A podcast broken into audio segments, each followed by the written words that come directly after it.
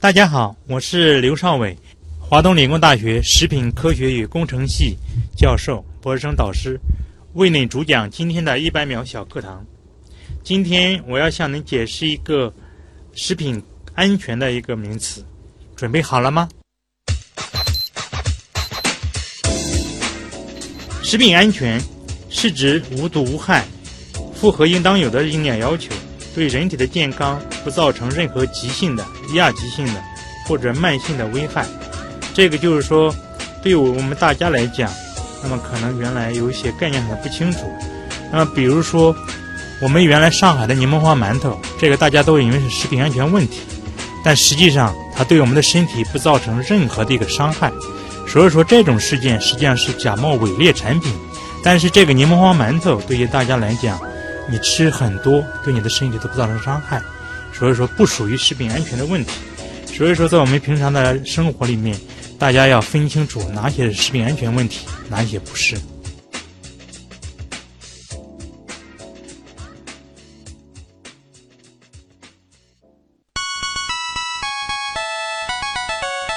节目准备好了吗？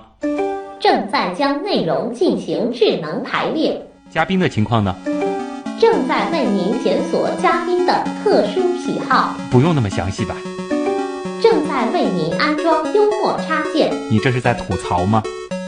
正在为您更换全部文字素材，正在删除您的幽默基因，已将节目专业程度调低到百分之三十五。好了好了，马上开始节目吧。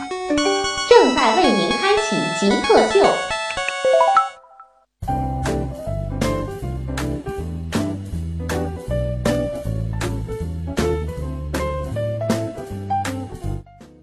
欢迎各位来到本周的极客秀。本节目是由上海市科委支持播出。大家好，我是买食品前总喜欢看一下它的营养成分表的旭东。大家好，我是买食品时总喜欢看包装上的配料排列表的刘少伟。刘老师和我其实，在买东西之前都会看一看它背后的这个表格，但是他关注的点是在配料表。至于为什么呢？其实，因为 他是做食品科学啊。刘少伟老师呢，是来自华东理工大学食品科学与工程系，他是一名教授、博士生导师。那么，其实今天我们节目的关键词就非常非常的明确了，我们会聊聊食品和食品安全。我们先进入极速考场，先来了解一下刘少伟老师是怎样一个人。极速考场，第一题是我们的必答题啊，就想问一下，您是如何定义极客的，以及您曾经做过的最极客的事儿是什么？极客对于我们来讲，特别是对于我们科研工作者来讲，我觉得是一个非标准化。嗯，那么就是与常人不一样的地方，比如说怪异。或者是奇葩，嗯，应该是比较褒义一点的，就是说做事或者是做科研等等，就是说追求创新，嗯，然后标新立异。那你觉得你符合这一点吗？我觉得还可以啊。你刚刚用了就是类似于怪异或者是奇葩之类的怪异嘛是中性词，我认为，我认为是中性。当然了，就是说我们做科研的话，你总是要喜欢创新，总是跟别人的想法不一样。哎，所以说在做科研的时候，你总是要有一些奇离古怪的想法。嗯，那么这样你做出来的科研或者做出来的产品，那么可能大家更喜欢。那你觉得在生活上你是一个比较有性格、会标新立异一些的人吗？不能说这方面，因为我们毕竟是在呃传统教育下的。啊，那么就是说，我们虽然说。在一些科研方面或者工作方面，嗯，比较追求一些怪异的，但是在生活中还是比较常态。嗯，那么当然就是说我们在工作的时候有可能会投入一点。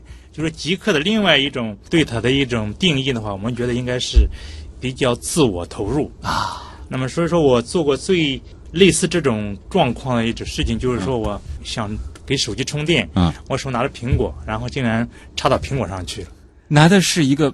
吃的苹果，吃的苹果，啊啊！因为因为脑袋想其他事情，所以说就就 把这个这个插线就插到苹果上去。没想到大家天天拿苹果充电，您是真的拿了个苹果在充电，真的有。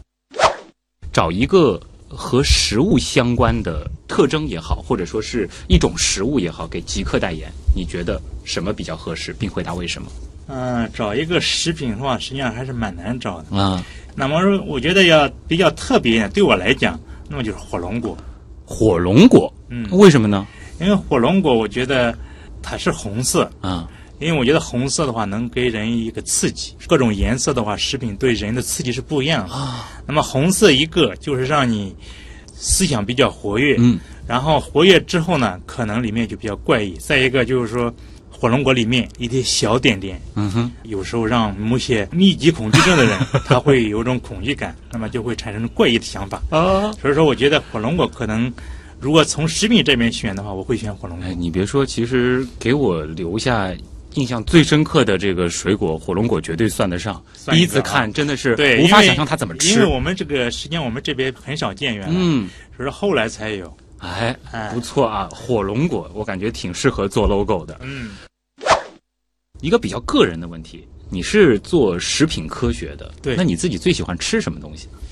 我觉得吃这个东西，实际上对人来讲，它是一个从小培养的习惯。嗯因为我是北方人，所以说现在到现在为止，那么基本上还是喜欢吃北方的食品。嗯，面食就像哎面食，你说这个喜欢什么食品？我觉得应该根据他小时候的成长来、啊，来说，因为如果这小时候成长的这个环境里面，对你的这个嗯人的消费习惯塑造是很大的。啊，所以说后来你到其他地方，那么也很难改变。那不会因为就是学了这个食品专业之后，就是对吃有一个很大的改变啊、这个改变是有。那么就是说，我们在选择食品的时候，会或多或少知道它里面能给你提供什么，嗯，或者是它里面带有什么样的伤害，或者一种对你造成一个健康造成一个影响。嗯，那么这方面的话，我们稍微平时会注意一点，我们会合理的搭配一点，然后喜欢吃的有可能会让自己少吃一点，嗯，不喜欢吃的也会让自己努力的吃一点。嗯这样的话对自己的健康会比较有利。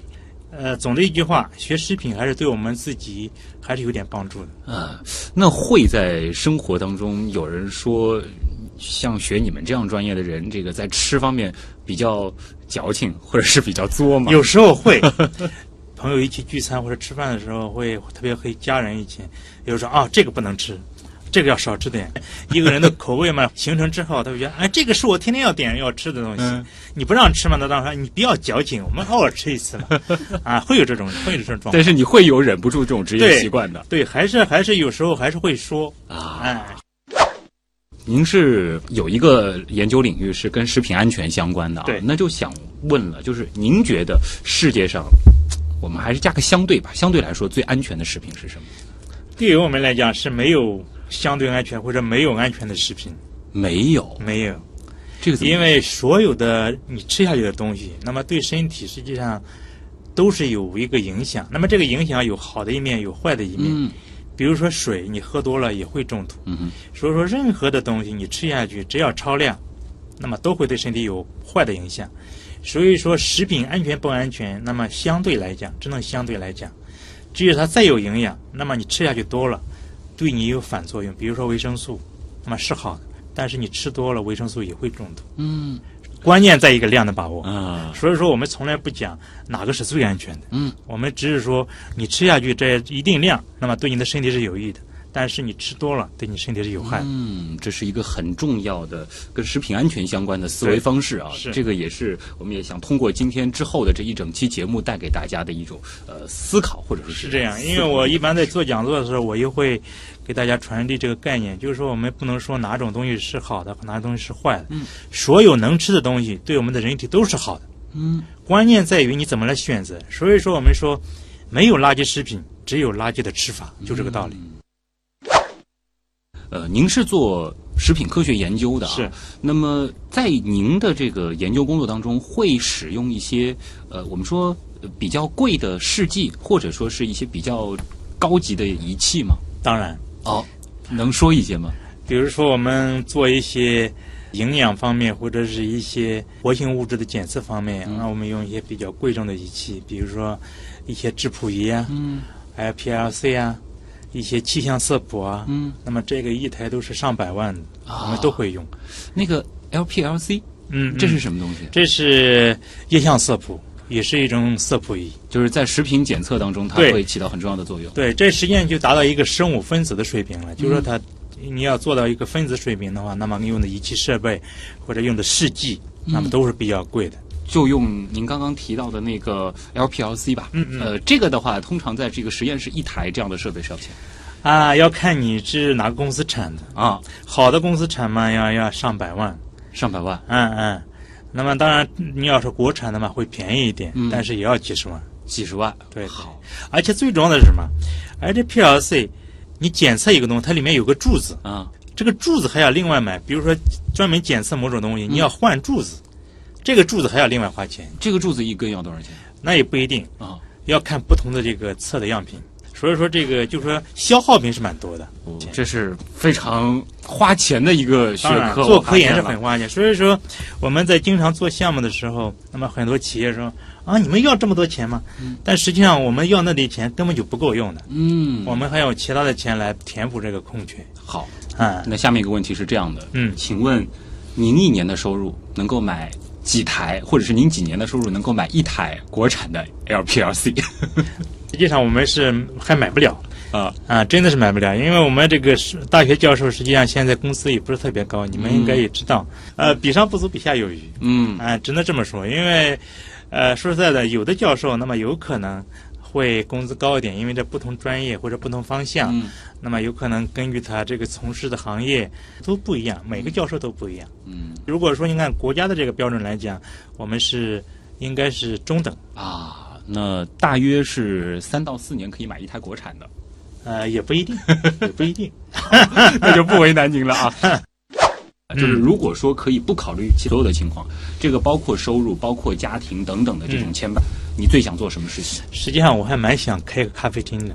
哦，因为因为我是研究食品的嘛，是而且我研究了快三十年了。嗯呃，因为我挺喜欢喝咖啡，嗯做咖啡的过程里面，我觉得有种满足感，啊，而且不同的咖啡有不同的味道。那么就在那里也不需要赚钱，那么就是作为一个平时的一个爱好，然后这样做做还蛮好。您要是开咖啡馆，我一定去捧场。这产品应该是非常安全的啊。呃，就是现在嘛，是说在没有那个精力，没那时间，就是想退休以后干这个事儿。啊、有可能，哦，好玩儿。嗯。如果说我们节目组有一种超人的能力啊，可以立刻帮您实现一个愿望，这个愿望什么都可以。我们最近又把嘉宾送去太空了，呃，不知道您想实现什么愿望？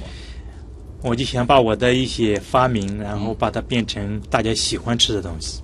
哦因为我现在研究了很多产品，啊，所以说，我可以把这些产品，我认为比较好的东西，然后把它变成现实，直接生产出来。就有一些现在只是说还是在这个对我直接是只是发明出来，但是还没有没有产业化。啊，能方便透露一两个例子吗？啊、大概是一种这个粉体的饮料，啊，喝了以后会。不会让你眩晕，哦只会让你身体更健康。哦，这个也是祝刘老师能够早日成功啊！那也可以通过我们节目这个平台，如果呃有类似资源的这个朋友，也可以来联系一下。是，就是说我们的实际上我们的专利很多，不仅仅是这方面，就是说各方面的产品都有。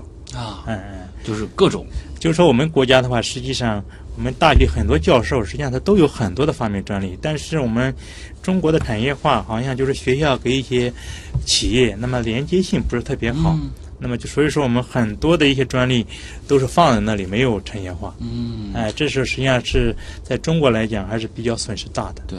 好的，现在其实也开始逐渐意识到这个事情了，对，但是还是嗯运行的比较差一点。就是希望这个机制能够更通畅一些对对，就是说我们好多的发明，或者是我们认为好的一些东西，嗯，能够真正的做到一个产业应用。对。哎，这样的话，可能对于社会来讲还是比较好的。，错这个是对创新创业是非常重要的一个环节啊。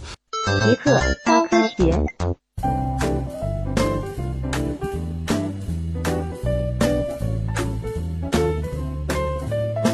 欢迎各位回到极客秀。大家好，我是买吃的东西之前呢，总喜欢看一下它的营养成分表的旭东。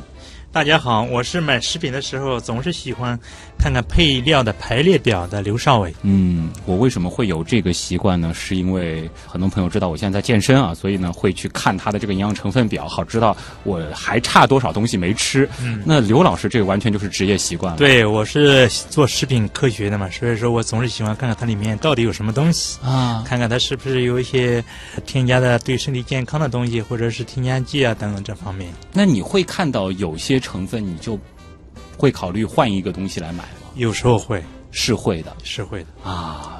刘老师呢是华东理工大学食品科学与工程系教授、博士生导师啊。那么稍后的时间呢，就和大家继续来聊跟食品安全有关的事儿。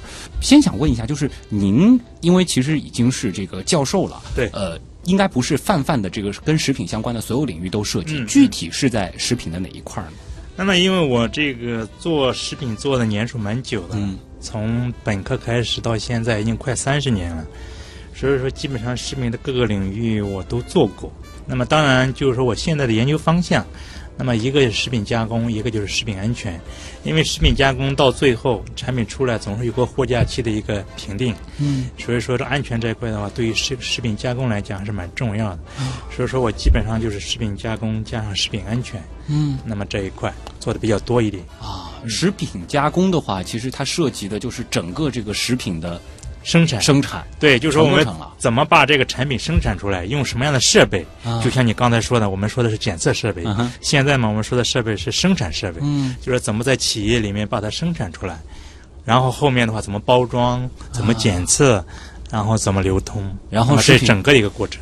食品安全这一块儿的话，又涉及到了就是成分的这种检测对，包括一些对人的这种反应等等等等。是，就是说对人体的危害啊，一些毒素啊，还有微生物啊等等这方面。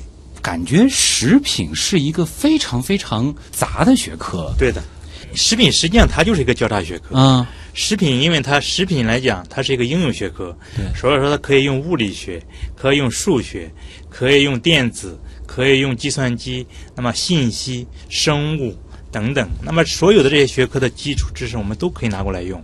对，我也在想，好嗯像和我们之前访过的这个营养学的，包括这个毒物学，这些都是我们一可以应用的。营养我们也有，比如说我们这个产品里面，我们生产产品里面含有多少蛋白质，嗯含有多少维生素，含有多少对身体有营养的东西，我们都要做的。啊，所以营养只是我们的一门课程。呃，反过来，我觉得就是说，对于在很多学科正在念本科或者是硕士的朋友，嗯如果说想要转食品，其实都可以。都可以。在美国读书的时候，我们很多中国的那个就是陪读过去的一些学生，那么他们自己要读一个学位，嗯，很多就选我们食品，因为食品的话，只要有本科的水平，那么你读一个硕士是没问题的啊。呃，但反过来说，食品倒真的是一个几乎不太可能被时代发展所淘汰的学科。这个只会越发展越好。所以说，我们说食品在现在的中国是一个朝阳产业，嗯就是说我们现在大家都开始关注吃了。嗯关注我们吃的东西对我们的身体是不是有营养，是不是健康。嗯所以说现在刚刚开始起步，所以说将来的食品只会越发展越好。那其实这个又谈到了一个中国人现在对食品关注度最高的关键词了，就是安全了。其实这个事情已经谈了，在我的印象当中，可能都十年以上了。是，那就想问一下，在您的观察当中，就是我们现在的这个食品安全现状是什么一个水平？呃，应该说中国的食品安全的话，实际上就是总的趋势，那么是越来越好。那么当然就是说在这个趋势里面，我们的食品安全的风险，那么依然是严峻的。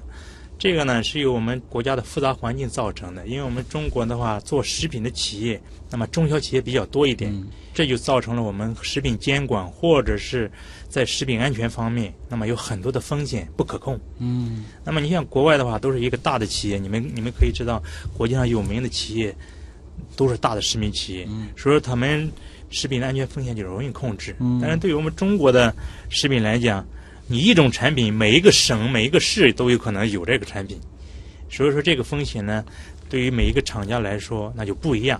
食品安全风险在目前的中国的话还是比较严峻的，但是随着我们国家的这个监管的措施的加强，或者是监管部门的一些改进，那么食品安全水平是越来越高的。嗯就说食品安全还是越来越好。这可能还是得随着这个经济进一步发展对，这个必须的。啊。嗯嗯，然后是不是就是一般来说巨型的这种食品企业，因为它难以去承受食品安全是。问题所带来的这种损失？一般一个企业来讲，做大之后，它都会注意自己的品牌，嗯而且的话，它有一个一整套完整的一个监管体系或者管理体系。那么对于一些小企业来讲，比如说一些中小企业或者几个人的家族企业，他根本就不会关注这方面。嗯，所以就是说，目前我们中国出现很多小的食品安全问题的一个根源。这个其实也从逻辑上理顺了为什么很多专家都会提醒大家，如果说你不确定的话，去买一些大品牌。哎，要正规厂家出产。嗯，其实哎这个是它背后的这个内涵了。是，其实常常还会听到另外一种说法，嗯就是说我们的这个食品安全问题可能还会出在就是食品添加剂的。呃滥用，或者说是呃更前面一个环节，就是关于这个农药的这个问题上，不知道这个您怎么看？大家都是有个错误的认识。那么大家都觉得我们中国的食品安全问题是由于我们用的农药过多，用的食品添加剂过多造成的。但实际上的话，这个问题不是最大的问题。就是说现在世界各国关注的食品安全的问题，实际上是在生物性危害。那么当然，就是说这个我刚开始的一个定义里面嗯还没有讲到。那么就是说我们食品安全它有三个危害。那么一个是物理性的危害，比如说我们大家吃饭或者吃食物的时候，我们吃的东西里面有树根啊，有铁钉啊，哦这些外来的东西，那么这个是在我们食品安全领域里面算物理性的危害。那么再一个就是化学性的危害。嗯那么化学性的危害实际上就是我们常说的农药、嗯哼，激素、食品添加剂，那么这一类，那么它是化学品。那么这个化学品带来的危害，那么可能在我们中国目前来讲，大家关注最多的。对，但实际上，这个危害是可控的，不是我们世界范围内大家关注的。嗯因为所有的农药或者所有的这个化学品的添加剂，只要你按标准来，那么对人体是没有任何伤害的。嗯那么之所以在中国造成这么大的一个影响，或者受到大家的关注，主要是因为我们中国很多的非法的一些小企业，或者没有在监管之内的小企业，它自己乱添加造成的。嗯那么比如说你，我们我们大的食品安全事件，三聚氰胺事件，苏丹红，那么这些东西它是化工原料，它本身就不应该添加到食品里面。那么但是对于这些不法的一些企业添加到食品里面，那当然对身体有伤害。对，这本身就是违法的。嗯所以说，化学品的一个添加剂的危害，在中国来讲有两大特点。那么一个就是违法的添加，那么再一个就是超范围。那么违法添加就是刚才我们说的这个违法的把化工原料添加到我们食品里面去。那么另外一个就是超范围，比如说我刚开始讲的定义里面柠檬黄馒头的问题，嗯它对食品安全来讲，它不是个安全问题。你吃很多的一个柠檬黄馒头对身体没有伤害，但是我们国家规定它是不允许添加到粮食类的那产品里面的，所以说它是超范围添加。那么很多在中国的小企业，它会超范围添加，它为了它生产的这种产品好看或者好吃，它会大量的添加一些东西，比如说加明胶到一些粉丝里面呀、或者是其他的嗯这个米粉里面呀、让你觉得筋道。嗯那么但是实际上是不允许的。所以说化学品的危害，那么在中国基本上是违法使用的才造成的危害。啊，实际上世界关注的实际上是第三大类生物性的危害。这个怎么解释呢？那么生物性的危害就是说你看不见的东西，比如说微生物，嗯就是说我们吃的很多的细菌，这个实际上是我们生产企业也好，或者是我们平时的烹饪也好，那么我们不可控的，哎因为比如说你一个原料没准备好，或者是你生产的一个流程里面一个温度没控制好，那么都可能让这里面的细菌会滋生。那么这样你最后的产品里面有可能微生物超标，你吃下去就会拉肚子，嗯或者就会腹泻等等。那么这些的话，实际上是由微生物引起的。那么这一类是世界性的难题，就是说发达国家也是控制不了。比如说，你看美国的火鸡事件，嗯，火鸡里面有沙门氏菌嘛？你看，再比如说我们前两年欧洲的毒黄花事件，毒黄花事件里面是大肠杆菌。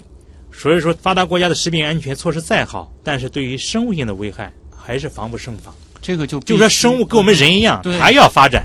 它也会哎，就是说抗药性的一些东西，生物它一出来，嗯所以说这个是我们食品安全里面一直随着我们发展的一个东西。嗯就是生物性危害是很难解决的问题，但是化学品的危害实际上是很容易解决的问题。你买的这个产品是正规的，它按国家标准来的，那就一点问题都没有。对，比如说你的这个吃的这个冰激凌里面，有一段时间说哦，里面有二十几种添加剂，然后我说这个不能吃。但是如果没有这些东西，这个它成不了冰激凌。就跟冰块一样，你就不想吃了。对，所以说，没有食品添加剂，没有现代工业嘛，一点都不假。如果是没有食品添加剂，我们大家现在好多食品都不要吃了，食之无味啊。哎，食之无味。所以说，关键是有可能你买到了非法的，或者是一些小企业做的，它本身就不按国家标准来的，那当然有问题。这个我们得从这个大家如果是作为个体的话，就买的时候就一定要多留一个心眼了。对对对。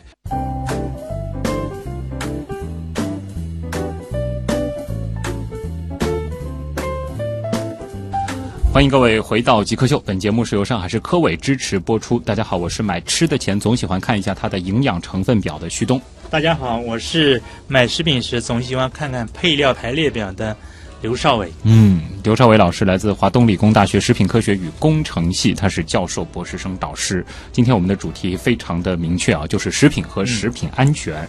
很想问一下，就是您前面也提到了，您其实，在食品这个领域已经有将近三十年了。嗯嗯最早是一个什么样的契机让你选这个专业的呢？说真话吗？啊、这个实际上不是说我选，那么就是说是因为当时本科的时候，我实际上是没选这个食品，哦。嗯，只不过就是说由由于第一志愿没录，然后到了第二志愿，哦，就属于失误算是，然后进了这个食品行业。嗯，但是慢慢做着的话，后来发现这个食品还蛮有意思的，倒不是说是从小就对哎吃倒感兴趣，然后想学这个，倒没有。那个时候第一志愿还记得吗？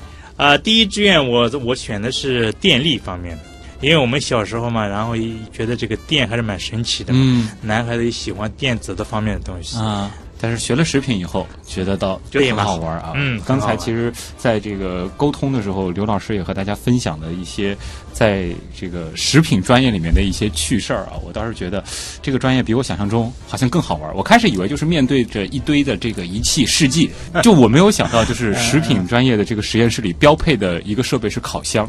对，因为我们食品最重要的一门主干课程是食品工艺学。那么食品工艺学里面，就是我们常见的这些食品，所有的做的一个生产工艺，我们都要学。比如说备烤工艺学，我们很大的门类。嗯，那么备烤的话，只只是里面的一个备烤食品，比如说饼干啊、面包啊、蛋糕这些东西。啊那么这个只是一堂课的，等于说学食品的学生都会。哎，必须学习这个。那是不是可以这样子说？嗯，几乎我们在外面能够买得到的所有的这种加工食品，就是在你们的这个实验室里面都能够做出来，基本上就包括什么膨化食品什么的都没有。基本上都可以。啊，膨化食品的话是用挤压技术做的，挤压机的话在高校的实验室里也算标配。那你们会没事儿自己做一点这个吃着玩儿不会做着吃着玩，但是我们会做一些实验，啊？就是说，比如说你开发了一个新产品，或者是用了一个新技术，要调一些参数，我们会做一些成品。嗯，但是吃嘛，倒是倒是不一定吃，但是会尝一尝。尝的话，这个是属于我们食品另外一个领域，啊就是感官实验。这是专门的一个。那当然，啊，感官是非常重要的一个课程，对于食品来讲。那么当然，我们国内的感官的话，这块做的不是特别好。啊，你要国外的话，到每一个食品系里面，它有个大的感官实验室。嗯，每天外面的大公司做的食品都要拿到学校来，让学校的老师给他做感官的一个测定。天天就得吃。这个吃的话也是要 要天天你要报名的，就是说你过来，然后有专门的一个程序，嗯。然后让你让你来，不是让你吃，嗯。让你品尝，你要品尝完就像品酒一样，啊。要吐出来打分，这是一个程序的，不是说随便然后你把它吃下去，那这样你后面就没有没有这个公正性了。啊，嗯，所以说感官的话，对于食品来讲是蛮重要的一门课程，嗯，因为所有的产品到最后，你都要让消费者来品尝。对，如果说它口感不好或者味道不好，那大家还是不会选择你这个产品。啊，所以说，感官对于所有我们做的产品来讲，这是最后的一步，必须来做感官的一个实验。所以你也会做这个实验？会然后再一个，我们实验室呢还有电子舌、嗯，电子鼻，这设备型的，就是说哦我们人的主观性给我们的一个设备的客观性一对比。嗯，比如说我们用的机器的电子鼻来闻的味道，跟人闻的味道是不是相近？嗯，或者我们的舌头跟我们的电子舌，那么尝到的味道是不是有点偏差？啊，然后再综合出来。所以说这门学科也是发展蛮迅速的。当然，我估计这个真实的情况也不会像大家脑海中想象的那样啊！大家都嗯坐在这个课桌前，然后放着各种美食，就在那儿一边吃一边它上课。是它是一次一次的 啊，啊，这个是有严格的一个程序来。嗯，还有一个小格子，实际上我们我们学校也有，就是感官实验室的一排，嗯，然后一个小黑屋一样，你又坐在里面，哦四周都隔绝的，没有人能影响你。然后只有一个小窗户，然后打开给你一个食品，然后你品尝完再拿回去，打完分再拿回去。一般会给它打几个分呢？它有一个评分表，哦它有比如说它的脆度啊，它的这个香味啊，或者它的这个对你舌头的什么样的一个刺激力啊，嗯这个都是按你设计的一个标准来。可能类似于什么一到十，嗯十是满对分，你打几，就是类似于这样子的一个对对东西。这里其实已经越来越像之后问题来了，我们听众朋友要问的问题了，因为 我相信大部分朋友还是很喜欢吃的，但同时又很关注吃啊。是。我们马上进入问题来了，然后听听看网友的问题。问题来了，问题来了，问题来了，第一个问题，其实尤其是现在的上班族啊，非常的有共鸣，嗯就是断酒闲的问题。他说，由于工作比较忙啊，平时呢几乎都是叫外卖的，但是对于外卖时装的这个盒子啊、杯子啊，总是有些担心。还有就是我们经常用的一次性杯子、筷子，这个会不会是食品安全的另一种隐患呢？这个呢，实际上要看，嗯，刚开始的话，一次性的杯子或者这些外卖的餐盒，那么可能都是有点问题的。那么这两年的话，你看大家也关注了，嗯，而且大家对这要求也高了，然后可以付费，然后买这个餐盒了。所以你看现在餐盒的话，基基本上都是标准的，嗯基本上都是底下有一个三角里面写五的这种餐盒，啊，对，这个可以微波炉微微波的。所以这种餐盒基本上是没有问题的。嗯再一个一次性的杯子，过去的话有是里面有打蜡的，或者是有荧光粉的，那么现在的话基本上也都是标准的了。嗯所以说，如果说你买的是从正规的一个餐饮店出来的包装盒，或者餐盒，或者是杯子，那么对你的身体应该是没有大的危害的。但是问题就在于，如果说你从一些小的或者是不正规的地方买的，那么可能对你的身体是有伤害的。嗯特别是一次性筷子。那么一次性筷子的话，实际上现在很多便宜的一次性筷子对身体可能有害的，因为它有可能木材本来就不好，或者是用回收来的一些筷子再重新做的一些筷子，那么这个它可能就会用硫磺来漂白，那么这样的话就对身体有害。您是不是会建议大家自带筷子？对，我是建议就是说筷子你带在身边是很方便的，嗯自己带一双筷子，那么这样的话可能对你的身体健康是有益的。嗯，因为我觉得一，即使你的餐盒合格了，筷子好像一般是不合格的。因为我一在外面吃过这种餐盒装的饭，啊，餐盒还可以，但是筷子好像是不太好。就是容易忽视筷子的这个细节是的，啊。嗯嗯，呃，那其实正好顺着他的这个问题啊，就是现在这个外卖非常的发达，对，呃，尤其是这个互联网之后啊，大家会非常的方便。嗯我其实有的时候会担心，像是这个外卖，因为是热的东西，对然后送到我手上，其实又隔了一段时间。是。呃，一般来说，在一个什么样的时间范围内去吃到这个东西会比较好？对于食品来讲，一旦烧好，它的营养就慢慢的损失。嗯说最好的当然是在一个小时之内，因为超过两个小时，基本上里面就微生物就要生长了。哦，而且特别的，然后距离比较远，而且它又烧好了放了很久，嗯那么可能到你手里已经凉掉了，那么这个就更有问题。哦，所以说，我觉得最好不要叫外卖。我觉得你可以在你工作的附近去现场去吃是最好的，嗯因为现在我觉得很多白领很懒，然后中午嘛，他宁愿叫过来，也不愿意下楼去。嗯所以说，我觉得这是最不好的一个习惯。我觉得白领的话，我觉得你中午到下面走一走，然后又锻炼身体，然后再去吃个饭回来，嗯我觉得这是最好。因为我们办公室经常会出现这样一个情况，就是外卖拿到了，然后忽然有一个什么事儿，一忙忙了一个半小时，嗯结果呢那个菜是凉的，呃，在微波炉去转一下，那这个可能会有危险的。对对对，实际上如果说你这个餐盒质量不是很好，再一微波，那么里面的塑料里面的化学品全进进菜里面去，嗯，而且在有油的过程里面，化学单体更容易析出。哦，就是不建议大家对，不建议大家用微波，即使你这个可以用微波的餐盒，也尽量少用。尽量少用。对。彼岸青梅啊，他问了一个和水果以及果汁有关的问题啊，他可能关注过您的微博。他说前几天看您的微博转发了水果和果汁的帖子，嗯，能和大家再来科普一些关于果汁的误区吗？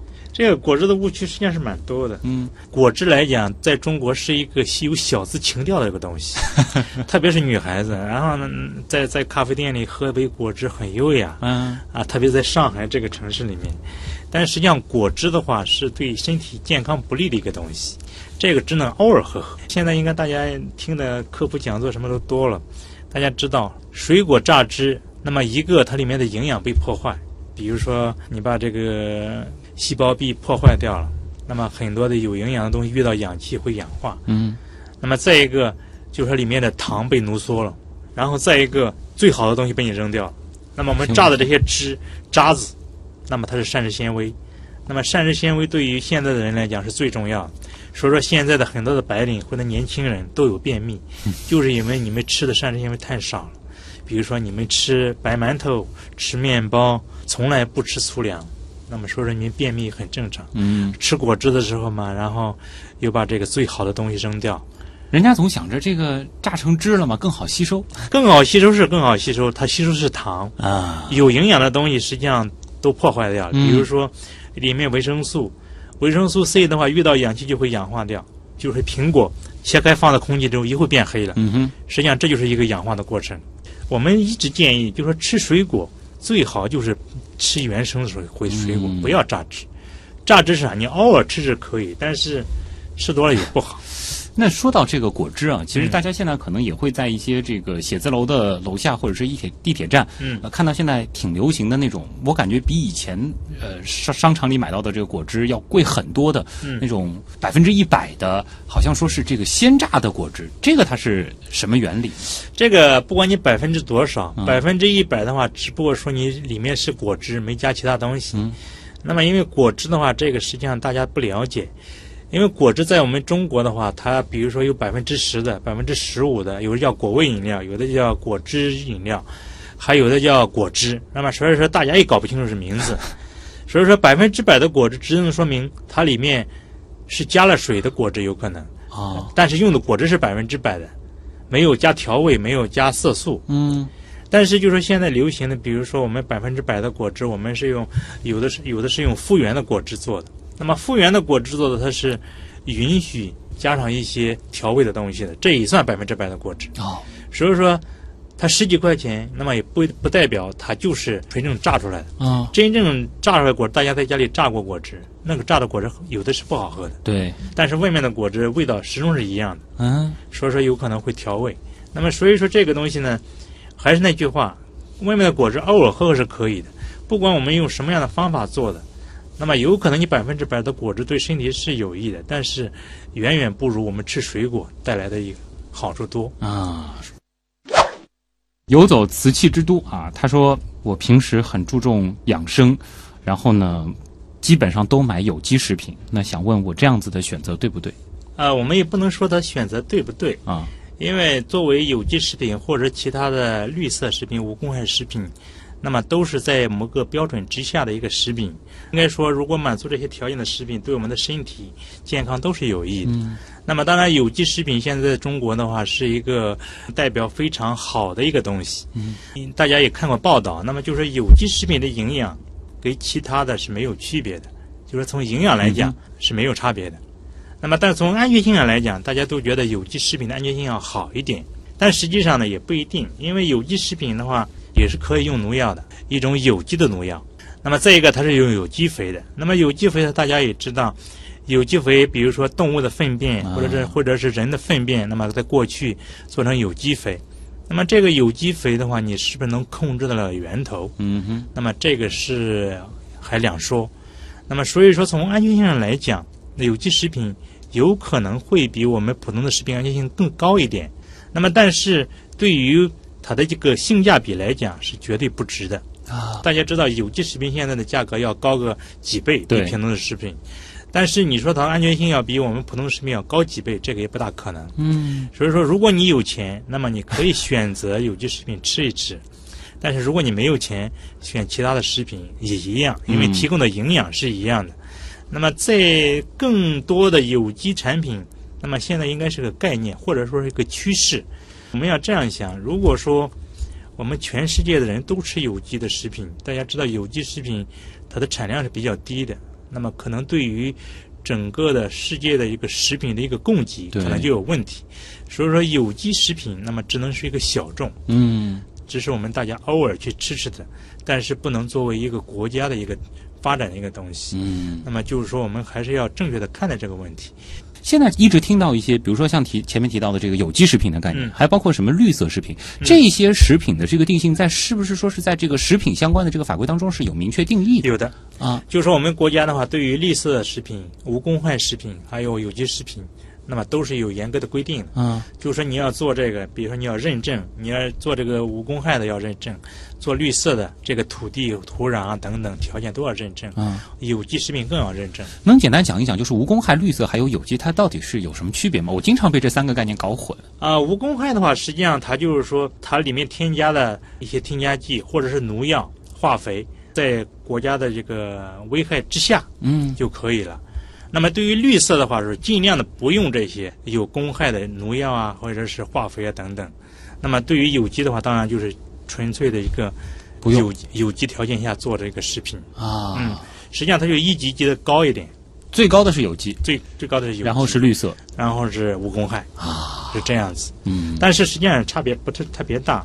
大家也知道，我们现在中国的这个地理条件，每个地方都不一样，所以说你即使是同样是有机的，在上海跟在内陆它是不一样的，因为它土壤条件不一样，嗯水质不一样，所以说稍微有点差别。嗯。但是如果没有我们说工业化的这种食品生产，嗯这个地球承载不了那么多的人，这个意识大家一定要对，大家一定要注意，就是说我们在追求生活品质的时候，那么还要考虑我们大的一个环境下的一个嗯食品的供给的问题。更何况就是与我们健康相关的各种技术也同步都在进步当中。是，北极星这个问题很短，但是也是所有人都关心的啊，就是怎么吃的好，怎么吃的安全。嗯，这个确实是大家比较常问的问题，因为我在原来做讲座或者是一些场合里面，大家都问，那我们怎么吃呢？在这里实际上有几个简单的小建议。我们说，所有的食品，那么都有可能对我们的身体有一定的毒害作用，所以说你吃任何的东西都有可能对你身体带来不利的影响。那么重要的是，就是一个平衡。我们一直讲膳食平衡。就是说，在你选择食品或者选择安全的时候，让这些食品要达到一个平衡，就是带来的营养要平衡。比如说，你今天的脂肪、蛋白质，还有等等其他营养素都要达到一个平衡。我们说垃圾的这个食品是没有的，只有一个垃圾的吃法。就是说，你选择你每天的食品的时候，一定要合理的搭配，嗯这样最好。比如说，你早餐要吃的好一点，那么中午要吃的足一点，晚上吃的少一点。那么再一个，对于我们现在的人来讲，膳食纤维是最重要的第七大营养素。嗯过去都说六大营养素嘛。那么比如说蛋白质啊、水啊、矿物质啊这些，那么是过去我们常讲。但是我们现在的人来讲，那么是缺乏膳食纤维的，这个是第七大营养素。所以说我们每天需要吃一些粗粮，比如说一些薯类，比如说你每天吃红薯，吃个山药，或者吃一些含有膳食纤维的一些东西，这样对于你的肠道菌群的一个平衡是有利的。当然，你们现在很多人有可能会买一些益生元或者买个膳食纤维片吃，那么这个你倒不如吃一些食品，那么这样可能对你的身体更好。那么再一个就是说，我们要严格的控制我们的油还有我们的盐，那么这个对我们中国人来讲是超量的。嗯哼绝对是超量的，所以说大家不用担心自己的盐摄入的不够，或者是自己的油摄入的不够，这个一定要严格的控制。再一个脂肪的控制量，那么我们现在很多的家庭里面吃的肉太多了，因为我们现在的生活水平高，对，所以说对于脂肪的一个获得更容易一点。所以说我们现在每个人脂肪都过量，现在很多的小孩子都是胖嘟嘟的，所以说这就是脂肪超量。我们中国人不缺三大营养素，比如说脂肪、蛋白质，还有碳水啊，碳水化合物。那么这个我们是不缺的。那么但是我们的微量元素是缺的，所以说目前最重要的就是说我们要多补充一些微量元素，比如说蔬菜水果，这个我们要多吃一点。那么这个对于我们目前来讲是比较重要的。嗯那么再一个就是说，我们在选择食品的时候，一定要选择一个比较好的食品。购买食品的时候，一定要到正规的场所、正规的超市去购买。这样的话，对你的身体可能会更加好一些。嗯。我的建议大概就这几点。关键就是我们要学会选择和搭配对，啊，这样子膳食平衡，即使你是在洋快餐，你也能够吃得很健康。可以可以吃的，对没问题。好，那也再次感谢华东理工大学食品科学与工程系的刘少伟教授做客极客秀，谢谢您。谢谢您。那以上就是本周的节目，本节目是由上海市科委支持播出，我是旭东，咱们下周再见。